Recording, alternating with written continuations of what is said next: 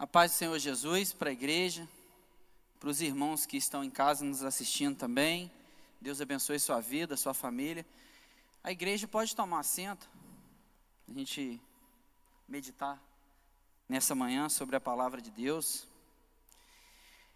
Esse mês a nossa igreja está trabalhando uma série de mensagens sobre famílias, mês da família. A nossa igreja trabalha voltado, voltado os temas para a família. E hoje a gente vai falar de que famílias que influenciam a sociedade são fiéis. Eu queria que os irmãos assentados mesmo, a gente abrisse a Bíblia e que você depois mantesse a gente tivesse a sua Bíblia aberta, por favor, em alguns textos que nós vamos ler, e nós vamos trabalhar com esses textos no decorrer da nossa reflexão.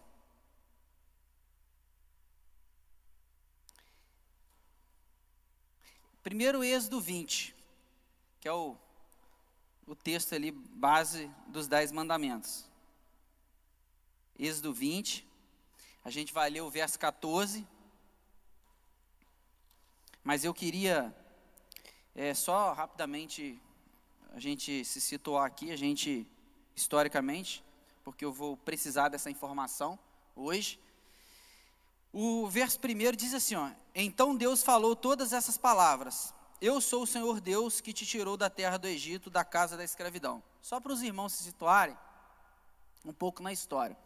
Esse momento aqui é um momento que após Deus libertar o povo, tirar o povo da escravidão do Egito, é o momento que o povo chega no pé do Monte Sinai. Nesse momento, Moisés, os irmãos conhecem muito bem a história, que Moisés sobe, aí tem um bezerro, depois Moisés volta, e Deus entrega a tábua dos dez mandamentos para Moisés, Moisés desce e apresenta aquilo ali para o povo.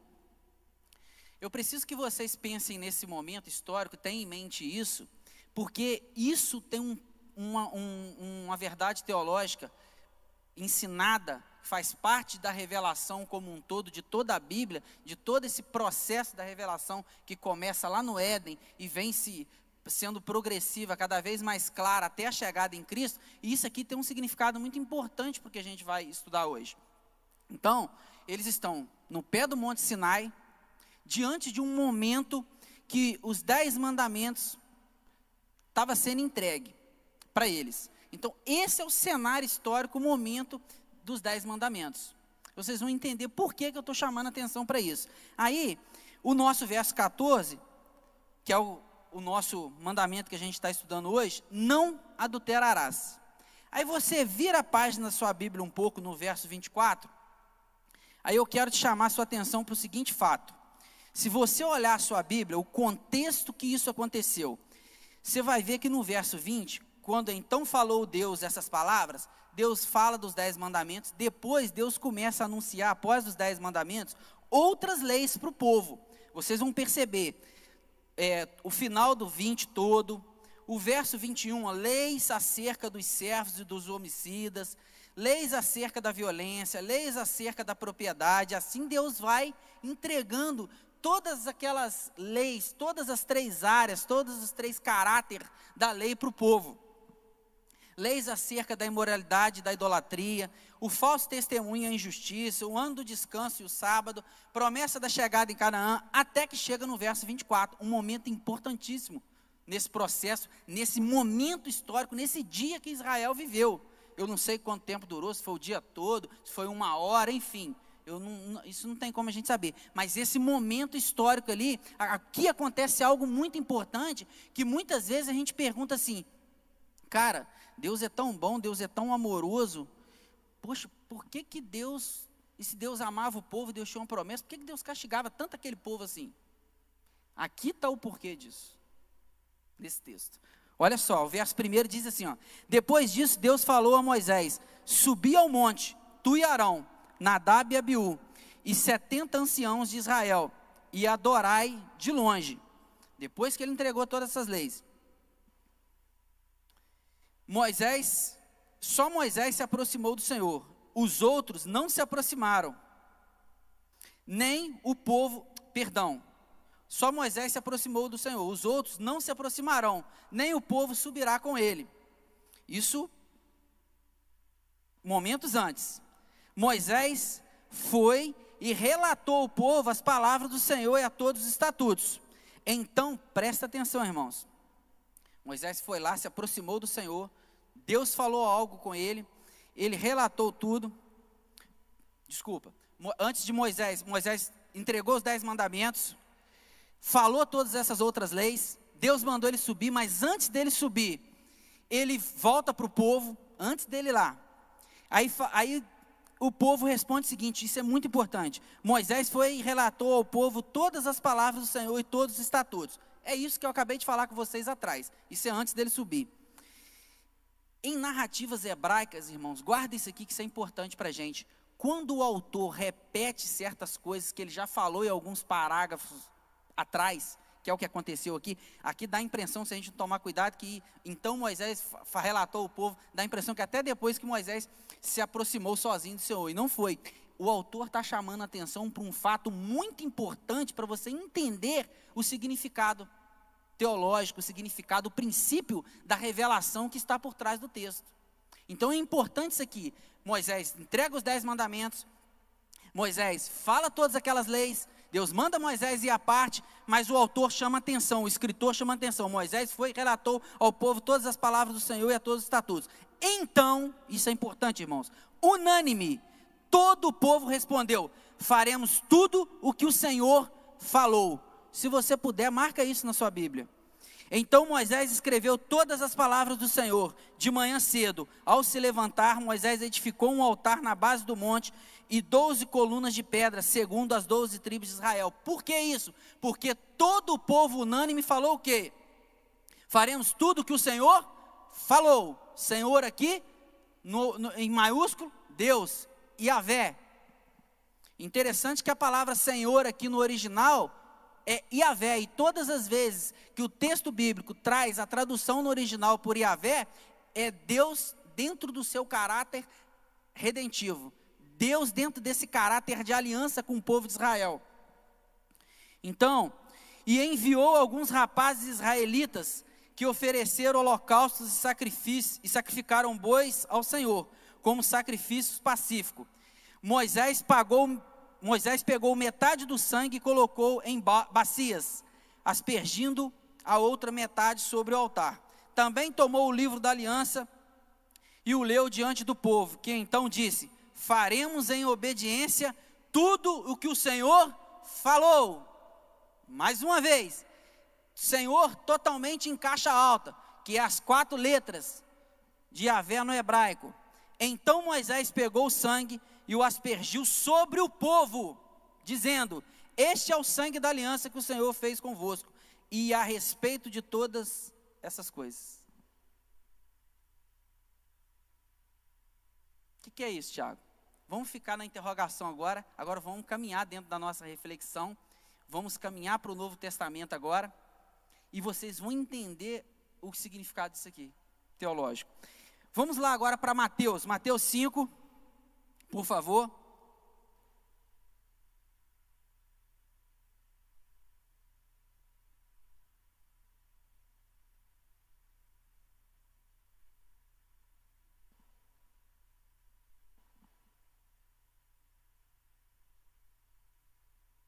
Então lá, vamos para Mateus 5, por favor. Mateus 5, do verso 27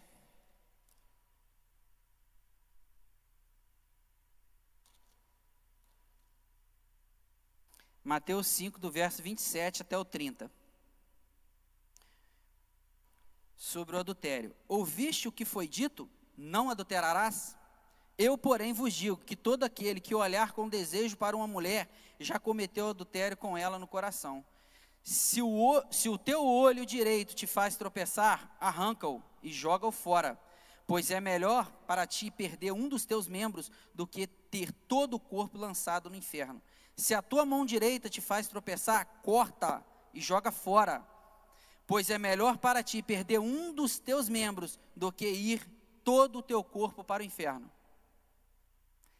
Irmãos, fidelidade.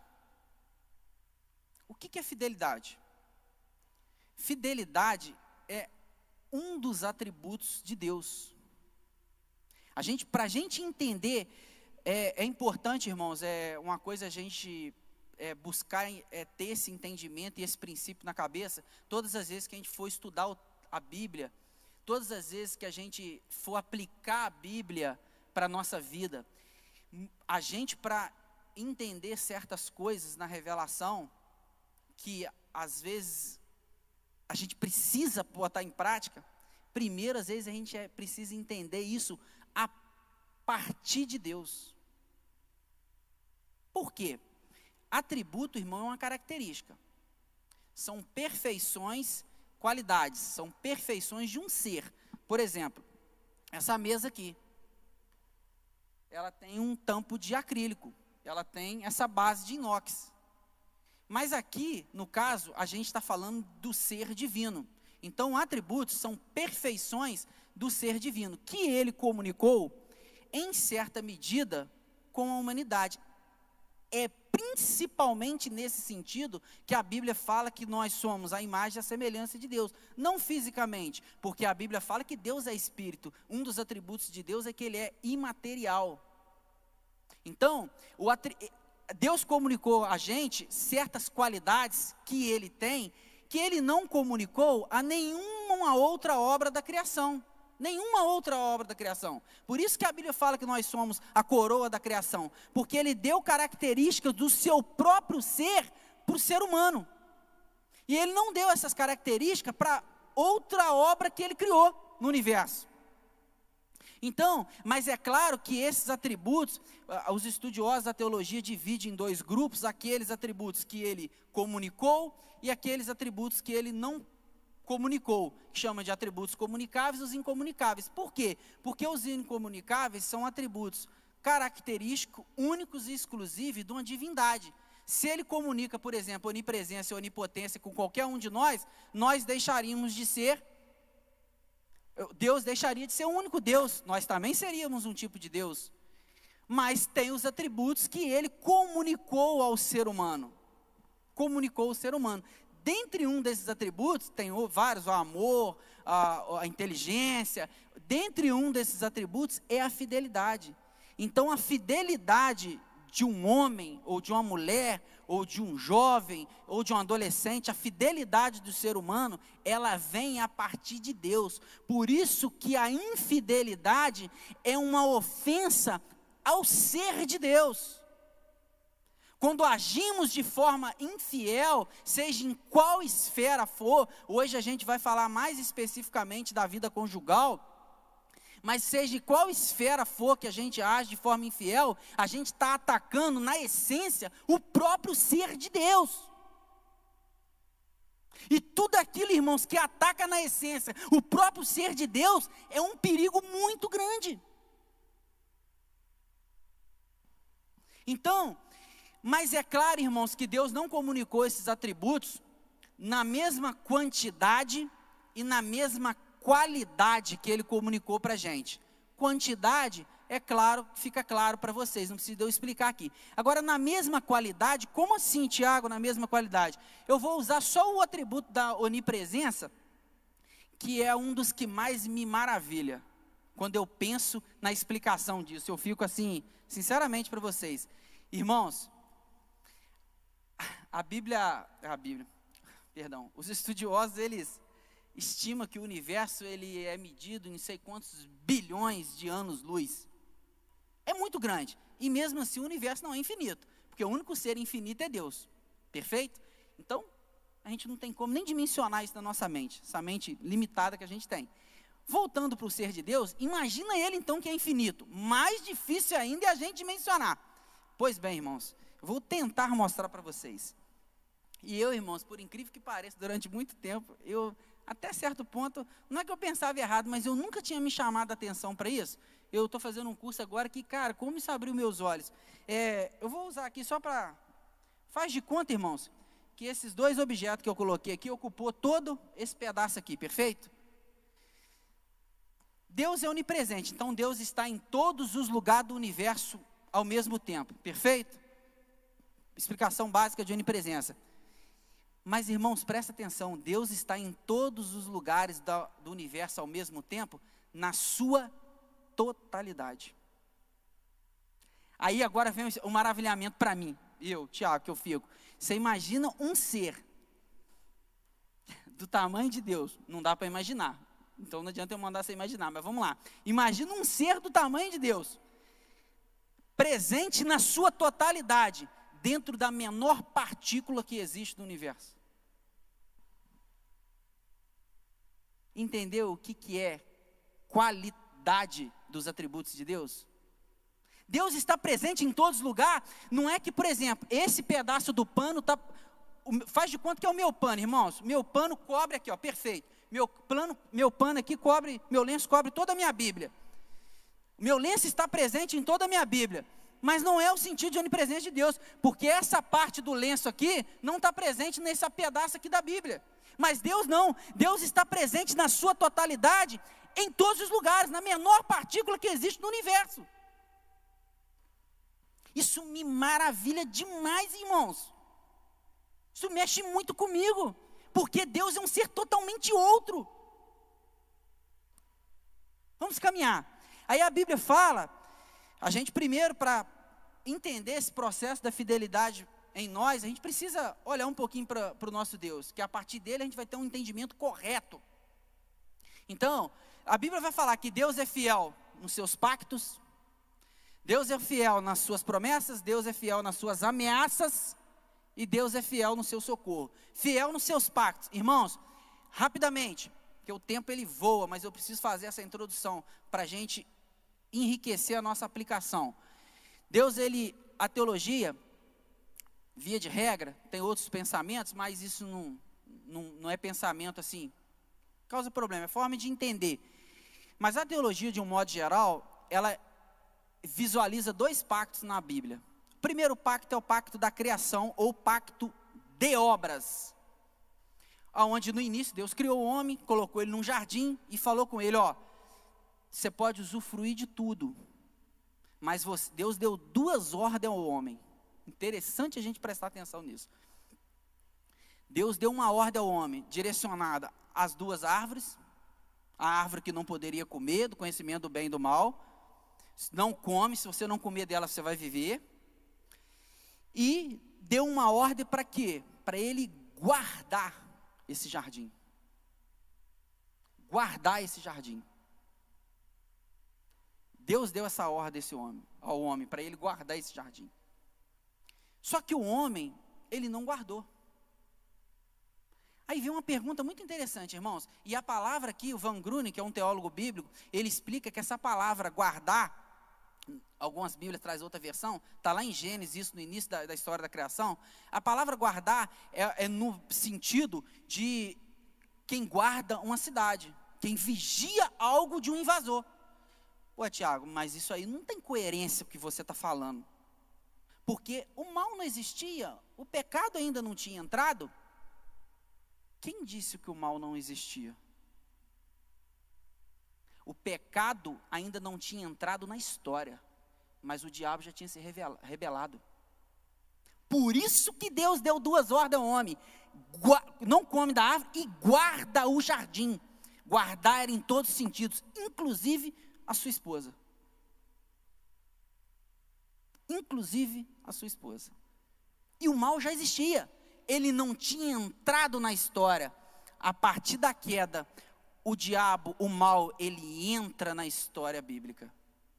Então ali Deus faz o segundo pacto com a humanidade, que é o pacto da redenção, pacto da graça.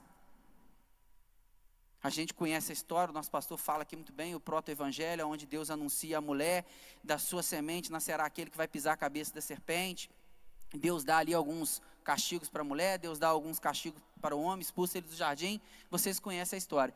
Então a teologia entende apenas dois pactos: os outros pactos que acontecem, que é pacto noético, abraâmico, pacto sinaítico, que é esse momento aqui agora, pacto davídico e o chamado pacto da consumação, que é a obra de Cristo na cruz. Isso não são novos pactos. A gente entende isso aí como uma revelação progressiva desse pacto da graça. É como se a cada momento da história, Deus, de uma forma um pouco mais clara, vai revelando o seu plano, o seu plano de graça para a humanidade, até que chega no ápice da revelação, que é Cristo Jesus, na sua obra na cruz e na sua ressurreição. Então, eu preciso que vocês entendam isso. E Deus, muitas atitudes de Deus é infidelidade ao seu pacto. Porque Deus é fiel, ele não pode ir contra a sua própria natureza. Deus é fiel em suas promessas. Deus prometeu a Davi, falou com Davi: Davi, eu nunca vou afastar, eu nunca vou tirar um descendente seu do trono, nunca. O cetro nunca sairá da tua casa. Tanto é que depois da divisão do reino, foram 20 reis que ascenderam ao trono no reino de Judá, que é o reino que ficou com a descendência de Davi, foram 20 reis que ascenderam ao trono no reino do norte, e desses 20 reis do reino do norte, era de oito dinastias, oito famílias diferentes, porque Deus não tinha prometido isso. Mas do reino do sul, Judá, todos os 20 reis eram descendentes de Davi. Até Zorobabel, depois da volta do exílio, na reconstrução, era descendente de Davi. Até que chega em Cristo, um descendente de Davi. Então Deus é fiel em suas promessas. Deus é fiel em suas ameaças. Porém, Deus ameaçou a Davi, falou com Davi: Davi, porém, se o teu descendente estiver no trono, ele não cumpriu os meus estatutos, não for fiel, vou castigá-lo com varas de homem. Deus foi fiel à sua ameaça. Mas também Deus é fiel em socorro ao seu povo. Deus socorreu o povo no Egito e Deus socorreu o povo no exílio. Então, irmãos, a história da redenção, quando envolve o povo de Deus, nunca termina na desgraça.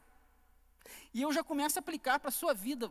Você que está vivendo um momento difícil no seu casamento ou na sua vida profissional, saiba de uma coisa: a história de quem serve a Deus nunca termina em desgraça. Não termina porque Deus é fiel e ele não pode contra a sua própria natureza. É uma palavra que eu não gosto de usar, tem um termo mais, um termo mais técnico para isso em teologia, mas é uma das coisas que, vamos dizer assim, entre aspas, que Deus não pode fazer, é ir contra Ele mesmo.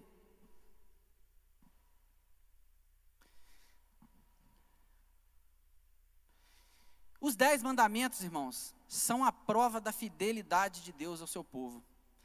Irmãos, Presta atenção no que eu vou falar com vocês aqui.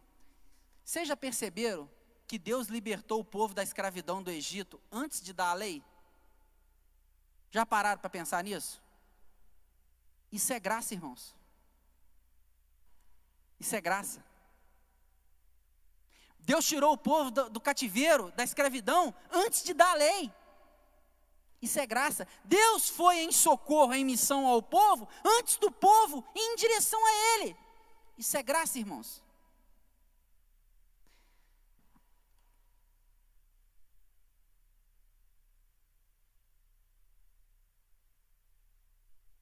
Tá. Só para ver se eu já posso falar um negócio que eu quero falar aqui. Eu fico vindo as coisas na minha mente, eu fico doido para falar, mas eu depois pode ser que faz parte da minha construção lá na frente. Então, sim. É...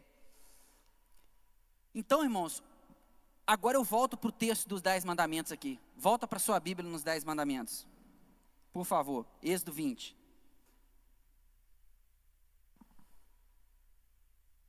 Irmãos, eu vou falar um negócio para vocês aqui com toda sinceridade. Olha para cá rapidinho vocês. É, vocês devem pensar assim, ah, eu falo certas coisas aqui porque eu reflito muito, às vezes, no que eu vejo todo o contexto. E eu digo sempre para minha esposa em casa, ela é testemunha disso. Eu já até compartilhei isso aqui com, com uma pessoa, amiga também. É, eu acho pregar tematicamente em cima de toda a Bíblia, eu acho muito difícil, é um desafio muito grande. E eu vejo o seguinte, que o pastor, o nosso pastor, ele trabalha muito bem com isso. De uma forma bíblica, sem sair do centro da Bíblia, que é Cristo. Mas isso não é fácil. Eu tenho uma certa dificuldade. Então eu tenho que estar muito atento aqui voltado, porque senão você sai do, fio da conectividade de toda a revelação. E é difícil. Eu acho mais confortável pregar expositivamente que você só ir seguindo ali, explicando e tentando aplicar o texto de acordo com a Bíblia ela faz.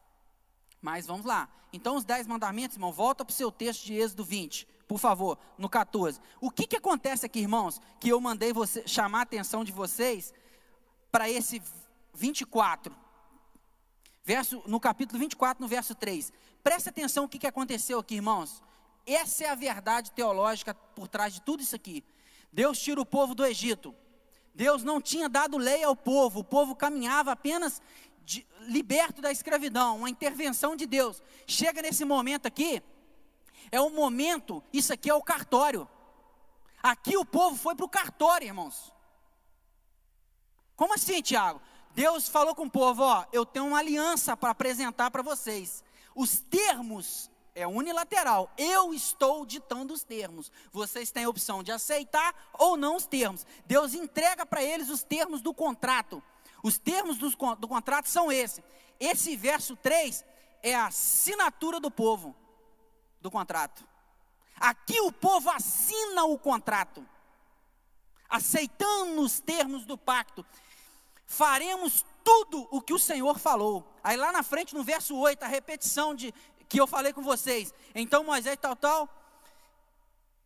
É, verso 7: Faremos em obediência tudo o que o Senhor falou. Irmãos, o povo assinou foi duas vezes.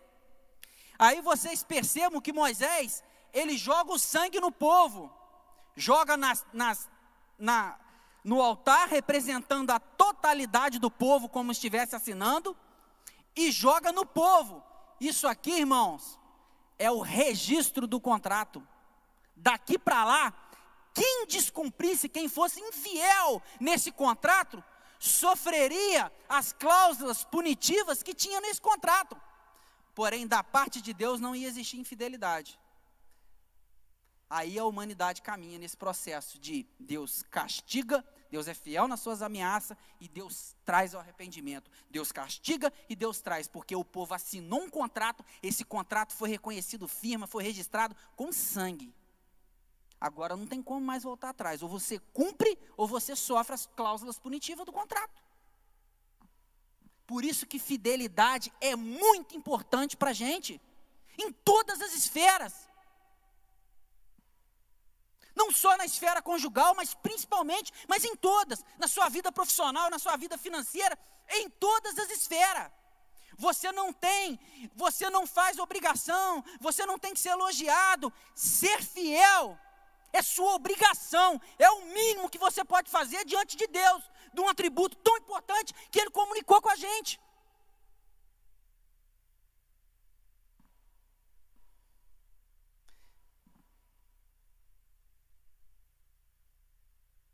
E nós, irmãos, a Bíblia chama a nossa atenção para a nossa fidelidade em três áreas. Primeira delas, em relação a Deus. Segunda delas, em relação ao nosso próximo. Terceira delas, em relação à criação. Só que o pecado, irmãos, ele afetou essas três áreas de forma terrível. Como assim? Quando Deus cria o cosmo, Deus cria o homem e entrega para ele um reino. O cosmo, na teologia, representa o reino. E Deus entrega esse reino para o homem, ser o vice-gerente, o governador desse reino. E Deus dá três mandatos da criação ao homem. Que um mandato diz respeito a se relacionar com o seu Criador. Olha para cá, pessoal. O seu superior o outro mandato diz respeito a você se relacionar com o seu par, que é a, o ser humano, e o outro mandato diz respeito a você se relacionar com a, o resto da criação que é inferior à humanidade, que é toda a obra da criação de Deus. Então, três áreas que Deus mandou que o homem se relacionasse com o seu Criador, com o seu par. Deus vinha antes de fazer a mulher e até depois. Deus vinha todos os dias ao encontro de Adão. Relacionamento, mandato espiritual, um dos três mandatos da criação. Deus falou: não é bom que o homem viva só. Mandato social. Sujeitai a terra, dominai, dá nome a todas as criaturas, guarda o jardim. Mandato cultural. relação do homem com essas três áreas: com o seu superior, com o seu par e com o resto da criação. Só que o homem foi infiel, irmãos. E o pecado entrou. E ele arruinou essas três áreas na vida da humanidade. Irmãos, e o pecado não manchou uma parte. Por isso que Davi no Salmo fala: Em pecado me concebeu minha mãe. O pecado arruinou o caráter e o ser do ser humano. Por isso que é graça, irmãos. Por isso que é graça. Irmãos, vocês não têm noção, irmãos, como que as pessoas precisam dessa graça. Talvez o pastor fale isso sempre aqui, e como, pastor, olha o que eu vou falar, como eu vi isso aqui nesse texto, estudando isso aqui. Talvez a gente nunca fez isso aqui na nossa porta. Ó. Mas guarda essa palavra, porque a Bíblia afirma, ela não dá sugestão ou sugere, ela afirma que o dia mal chega para todos. Um dia a desgraça, a tempestade, o vento pode bater a sua porta. E de uma forma muito clara e muito da parte de Deus foi explicada aqui ontem. Aquilo que num momento era tão administrável para aqueles homens no barco, porque eles eram pescadores, irmãos, aquilo ali era o local de trabalho deles. Eles viviam dia e noite naquele lago de Genezaré. Eles sabiam a todo instante o que acontecia ali. Mas aquilo que é tão administrável de um momento para o outro pode se tornar inadministrável, pode fugir do seu controle. E o homem fez isso lá no Éden, fugiu do controle dele.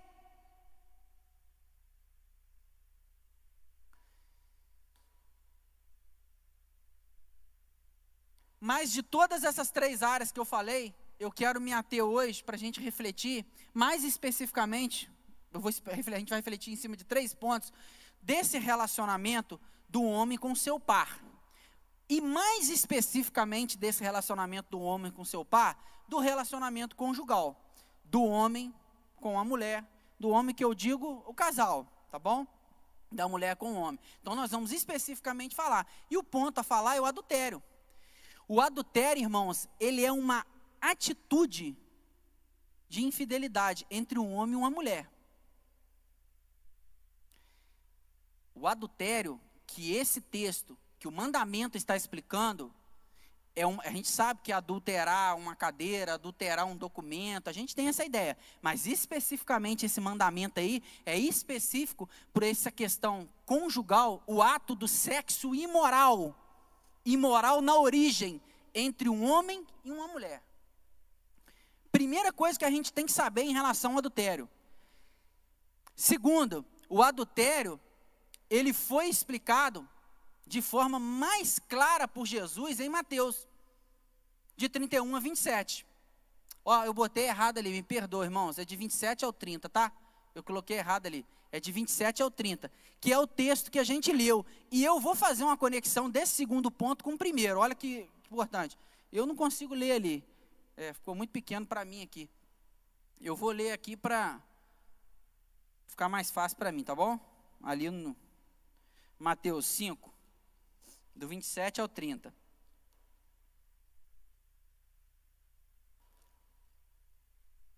Eu acredito que ali tá bom para vocês. 5, do 27 ao 30.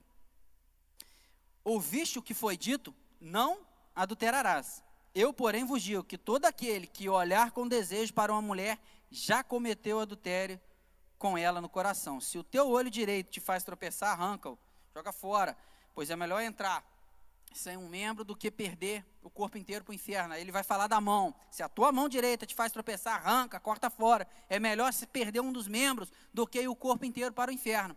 Jesus vai mais claro. Por que, Tiago, que essa, Jesus, quando fala do adultério, por que, que você está falando que é mais claro? Porque nesse texto fica claro, e o John Stott, no comentário dele, ele, ele responde essa pergunta aqui, que eu faço para vocês, mas acredito que alguns de vocês já até colocou essa indagação. O adultério, será que ele é só? Eu disse aqui que o adultério é o ato do sexo imoral na origem. É a imoralidade sexual na origem do ato.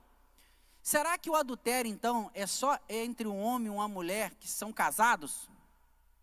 Olha o que, que John Stott fala no comentário desse texto. Ele tem um livro que comenta o Sermão do Monte, contra a cultura cristã, e ele diz o seguinte, ó. Os ensinamentos de Jesus aqui referem-se ao sexo ilegal fora do casamento, praticado por pessoas casadas ou solteiras.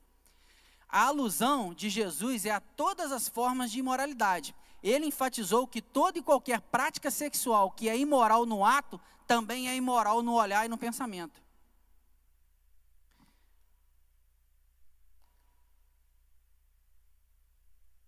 Ah, faltou uma tela aqui, irmãos. Acho que eu... Ah, tá aqui.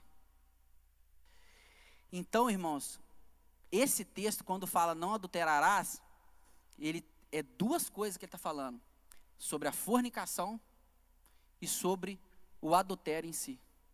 Porque a fornicação, que é entre pessoas que não são casadas, é um ato, é, um, é uma imoralidade sexual na origem do ato.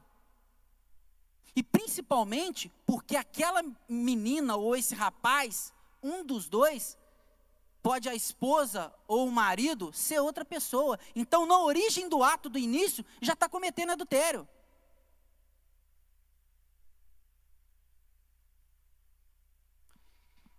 Mas especificamente, irmãos, nós vamos falar do adultério.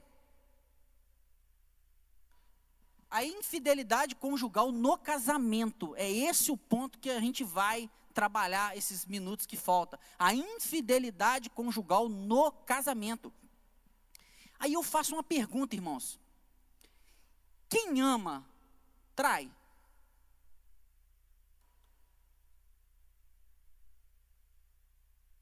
Quem ama, trai. O que, que vocês acham? Você acha que eu amo muito a minha esposa? Muito mesmo. Muito mesmo. Você acha que, mesmo eu amando tanta Carol assim, eu tenho condição, eu, eu posso traí-la? Mesmo amando tanto? Não, quem, quem trai é porque não ama. Não, irmãos, quem ama, trai, mesmo amando muito. Trai. Sabe por que, que hoje nós temos condição de fazer isso mesmo amando? Porque infidelidade é um ato, não é um sentimento. E esse ato relacional com o nosso par foi corrompido lá no Éden. O pecado corrompeu esse mandato da criação em relação ao nosso par, ao nosso ser. É por isso que um homem e uma mulher traem um ao outro. É por isso que, mesmo você amando a sua esposa ou, seu esposo, você pode traí-lo por causa do pecado. O pecado corrompeu essa esfera. Então, quem ama pode trair, irmãos, mesmo amando. E o que a gente precisa estar atento a isso e a algumas coisas que a gente precisa estar atento. Porque o adultério ele não acontece da noite para o dia. Eu não vi a segunda parte da palestra, mas eu vou usar um, uma explicação do pastor aqui ontem, fantástica. Sobre esse texto do lago, ele diz o seguinte: que hoje os. É, as pessoas que, que ficam analisando o tempo. Eu não vou falar não que minha língua vai embolar, não vai sair não. Eu vou falar a pessoa que analisa o tempo. Ele diz o seguinte, que qualquer sinal de mudança nas nuvens, eles já sabem se o vento vai entrar nesse corredor de montanhas que existe lá de uma forma forte ou não. Eles já sabem. Então, o adultério, irmãos, ele não acontece da noite para o dia. Está tudo bem no casamento, está uma bênção nosso casamento, amor, nossa vida sexual está ótima, e de repente, do dia para a noite, eu caio, traio a minha esposa. Não, irmãos, não acontece. O adultério, ele, ele dá os primeiros sinais. E esses sinais, muitas vezes, são ignorados por nós. Adultério não acontece do dia para a noite. Ele dá os primeiros sinais. E esses sinais, muitas vezes, são ignorados por nós. Sabe por que, que nós ignoramos isso? Voltando para toda a narrativa bíblica. Porque o homem ele foi negligente. A teologia chama isso de negligência vocacional, desde o Éden. Como assim, Tiago? Deus deu uma ordem ao homem: guarda a criação. O homem foi negligente.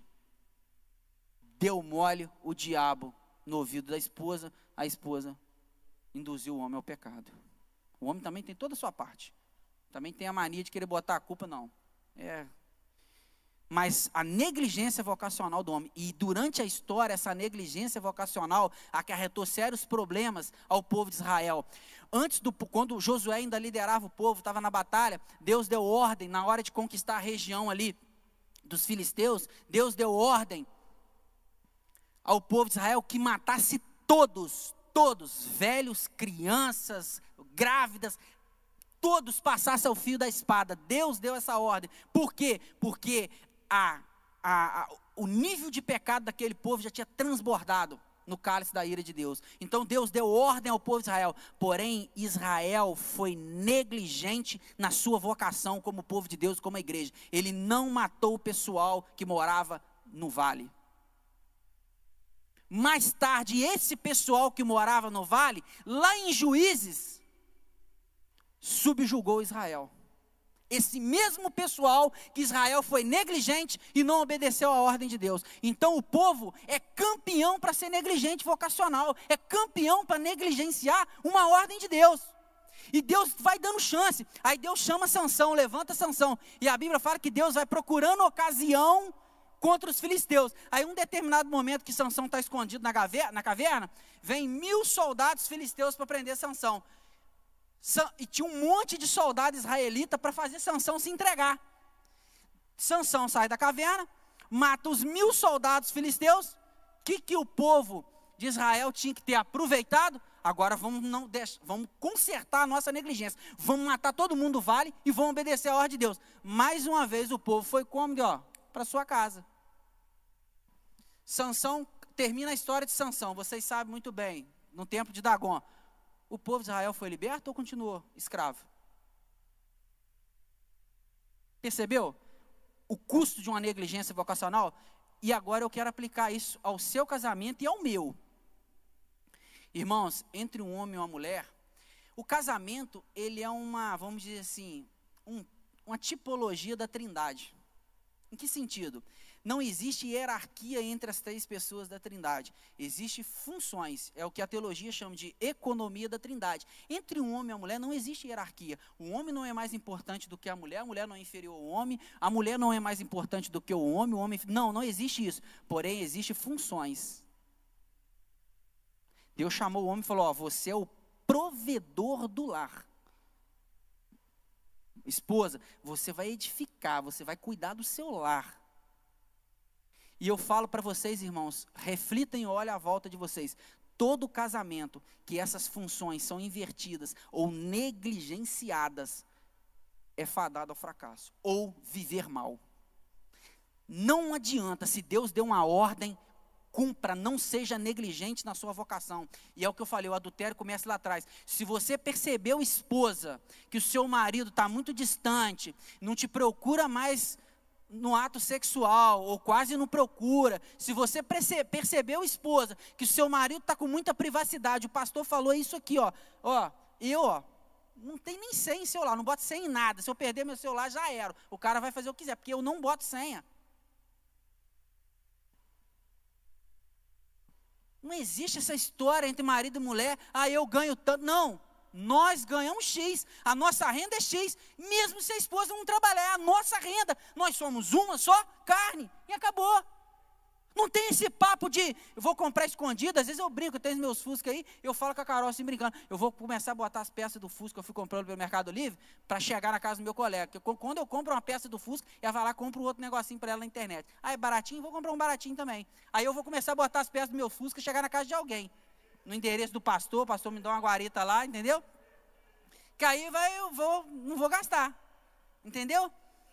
Cara, não tem essa entre um casal. O meu aplicativo do Mercado Livre fica na, no celular dela. Eu comprei, chega para ela. Ela comprou, chega para mim. Tem que ter consciência do que dá para gastar e o que não dá. Ah, mas eu vou esconder dela ou dele. Eu já ouvi isso, gente, dentro do meu lar, tá bom? Estou falando do meu lar. Porque ele não tem controle. Não tem essa. Senta, conversa, ora. Não pode ter isso entre um casal. Eu vou falar para o homem: seja homem dentro do seu lar. Seja homem. Se você sentiu que a sua esposa tá, ah, pá, cuidado, meninas, olha para cá, principalmente vocês cristãs. Vocês já perceberam que as meninas cristãs são bonitas? Sabe por quê? Porque se cuida da, do, da aparência, da roupa, do corpo, se produz porque a gente não vai em festa. A nossa festa é isso aqui, ó. Então a gente vem do que tem de melhor para aqui. Então são bonitas, percebam para vocês verem. Olha para a igreja aqui, a nossa igreja. Então o homem tem que ser homem. Percebeu que a sua esposa começou sensualidade demais. Perdoa a franqueza, irmãos, mas é o que Deus colocou para eu falar aqui. Sensualidade demais, irmãos. Faz uma pergunta para você, moça. Olha para cá. Um dia que você pensar em botar uma roupa, pergunta, pensa no seu, não estou falando na hora do culto não, mas no seu pensamento, no seu coração, se você pode vir aqui na igreja de dia, beber uma água aqui com essa roupa. Se de repente te constrange, então não põe essa roupa não. Irmãos, é inadmissível uma mulher cristã, casada, andar com roupa sensual, curta, aonde for. Ah, mas aqui não tem mais aqui seu corpo, a beleza do seu corpo, a sensualidade do seu corpo, a atração do seu corpo, ela é para o seu marido. E o marido, idem. Essa história de homem ficar em trabalho ou em local elogiando mulher, princesa, oi meu amor, princesa e meu amor é a sua mulher, não a sua colega de trabalho. Tampa as brechas, não abre janela, não flerte com o diabo, porque o homem lá atrás no Éden já fez, e deu ruim, e veio fazendo a história inteira, e deu ruim todas as vezes. Não brinca com Satanás.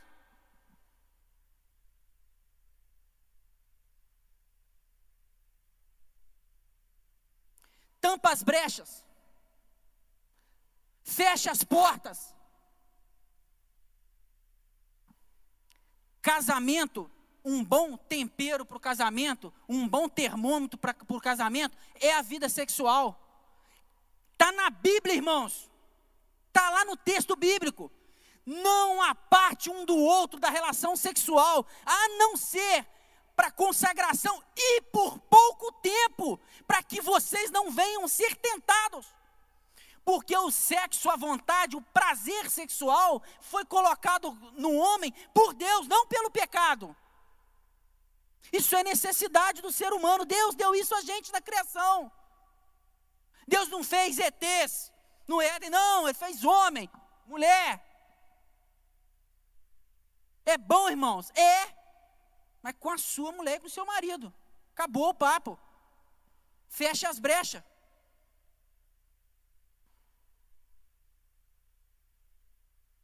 Não tem esse negócio de ficar elogiando. Oi, oi, não sei o quê. Que oi, o quê?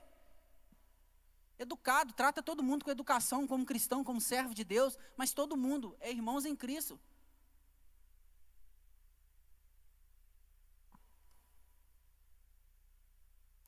Eu quero concluir aplicando a dois grupos de pessoas. Se você faz parte daqueles ali, ó, que a crise do casamento ainda não bateu na sua porta, não seja.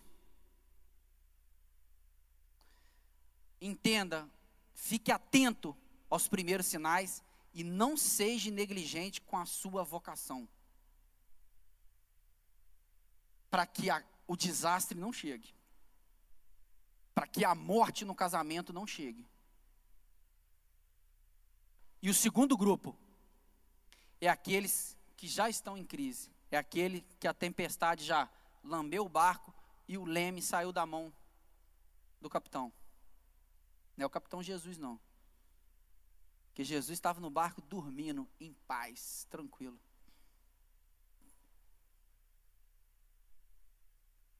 Se o desastre, se a desgraça já chegou no seu casamento, eu quero. Lembra que eu falei com vocês que para o povo de Deus sempre existe uma palavra de socorro? Sempre e até, irmãos, o último momento de Deus levar o povo para o cativeiro Deus deu chance ao povo e disse que traria o povo do cativeiro. Pastor, mas e se essa desgraça já chegou no meu casamento, se a morte assolou o meu casamento? O que, que eu faço? Perdoar um ato de adultério, irmãos, não é fácil. Eu só tenho uma palavra, baseada na Bíblia. Olha para Cristo. A história da redenção de Deus e Cristo com a humanidade é o exemplo perfeito do que se tem que fazer. O homem foi infiel nesse casamento lá no Éden. Mas o próprio Deus proveu um meio. Irmãos, olha que interessante. Esse meio foi mais custoso para Deus do que para o homem. Para o homem não teve custo nenhum. Você sabe, na minha concepção, baseado na Bíblia, isso aqui que eu acho pior, o pior para Deus de toda essa história de mandar o seu filho, é a humilhação que foi para a segunda pessoa da Trindade se encarnar num, num homem, num ser humano. Irmãos, pense num Deus que te deixa maravilhado em estado de choque, muitas vezes em terror de pensamento. Eu expliquei aqui um dos atributos de Deus, eu poderia falar outros, pior ainda para vocês, vocês ficariam pensando no bom sentido. Pense num Deus desse se humilhar, se esvaziar de toda a sua glória e encarnar nessa forma. Não vou usar termo algum, que é o ser humano. Mas sabe por que disso? Isso é amor, irmão, isso é graça. Isso é graça. Deus amou a sua criação, porque o homem, ele não foi feito mal. O pecado manchou o homem. E Deus resgatou esse homem através de Cristo na cruz. Mesmo traído pelo homem, mesmo pela infidelidade do homem, Deus foi ao encontro desse homem, perdoou, cobriu com a sua graça e trouxe, redimiu esse homem lá do cativeiro. Então, esse é o caminho. Se vocês perguntarem, Tiago, o que eu faço? Perdoe.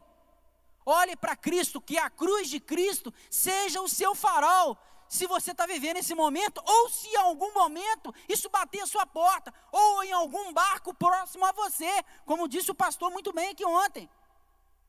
O caminho é sempre o perdão, irmãos, mesmo que seja custoso.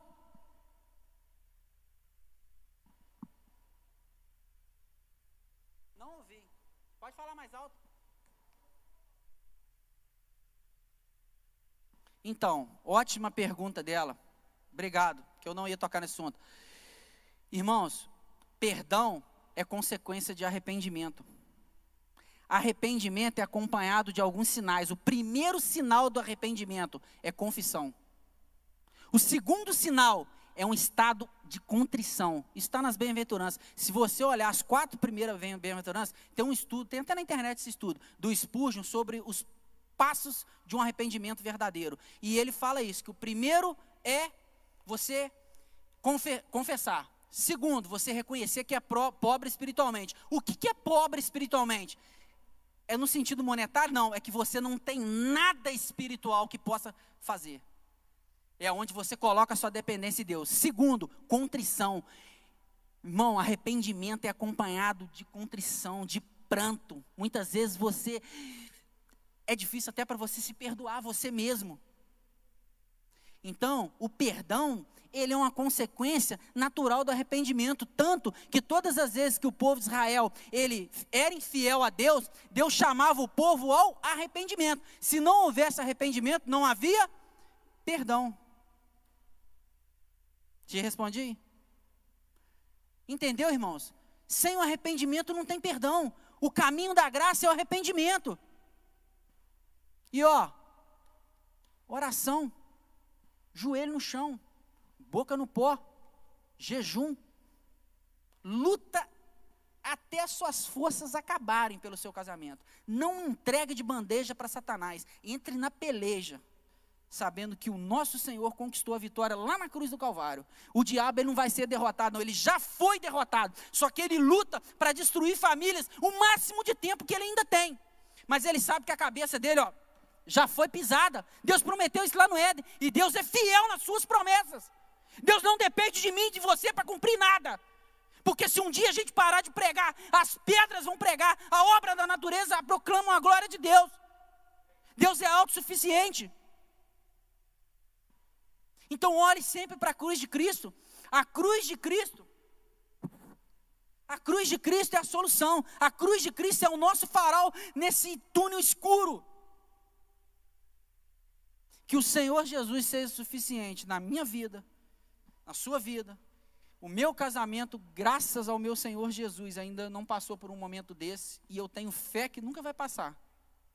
Eu oro a Deus que eu nunca enfrente essa tempestade, mas que eu peça a Deus também que não me deixe fechar os olhos e não perceber, até da minha parte, os meus primeiros erros de negligência, os meus minhas primeiras atitudes que vai dar brecha para isso, que Deus me ajude nessa manhã a ser fiel, a ser forte, a cumprir a minha missão, a minha função como marido, como sacerdote do meu lar, como pai, que eu seja exemplo para meus filhos e exemplo para minha esposa.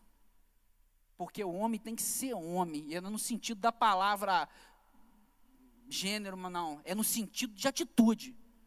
Não é mais ou menos meia, meia boca, não.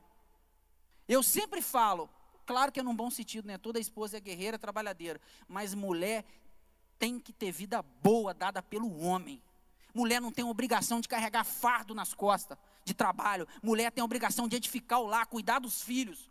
Você chegar em casa, está tudo limpo, o seu lar limpo, os seus filhos ali bem ensinados. E essa é a função, eu falo uma coisa para vocês, quando eu assumi meus dois sobrinhos que eu perdi minha irmã, primeira atitude da Carolina dentro de casa, que a gente negligenciava, a partir de hoje não sai para a escola de manhã, todo mundo vai acordar mais cedo, sem fazer um devocional em família. E como isso fez um diferencial na vida dos dois. Essa é a função de uma mulher. Se ela trabalhar e ganhar mais que você, amém, tá ótimo. Quem dera se a Carolina ganhasse 50 mil por mês. Eu já sei até o que eu vou comprar um Opala para mim 79, aquele da lanterninha redonda, que a marcha é aqui na mão, o banco inteiriço na frente, é meu sonho. Mas um velho na internet hoje, 80 mil, não posso comprar. Mas aí eu ia comprar. É, ué, troço velho, ela fala que eu sou velho, gosto troço velho. Só dela que eu, eu gosto de troço novo, bonito, bom, cheiroso. Entendeu? Entendeu? Gente, Deus abençoe vocês, que o Senhor Jesus cubra o nosso casamento de graça. Que esse mês, irmãos, vocês tenham em mente que é um mês de batalha, de luta. Às vezes vocês não têm ideia, o ministério tem, de como o diabo se levanta nesse mês da família, mas numa fúria que vocês não têm ideia. Então, às vezes, a, a, tempestade não bateu a sua porta, você não dá tanto devida importância a esse mês, a esses momentos. Mas deem, porque um dia pode bater. Mas que Jesus seja o nosso socorro. Muito obrigado pela oportunidade. Deus abençoe vocês. Amém, Jesus.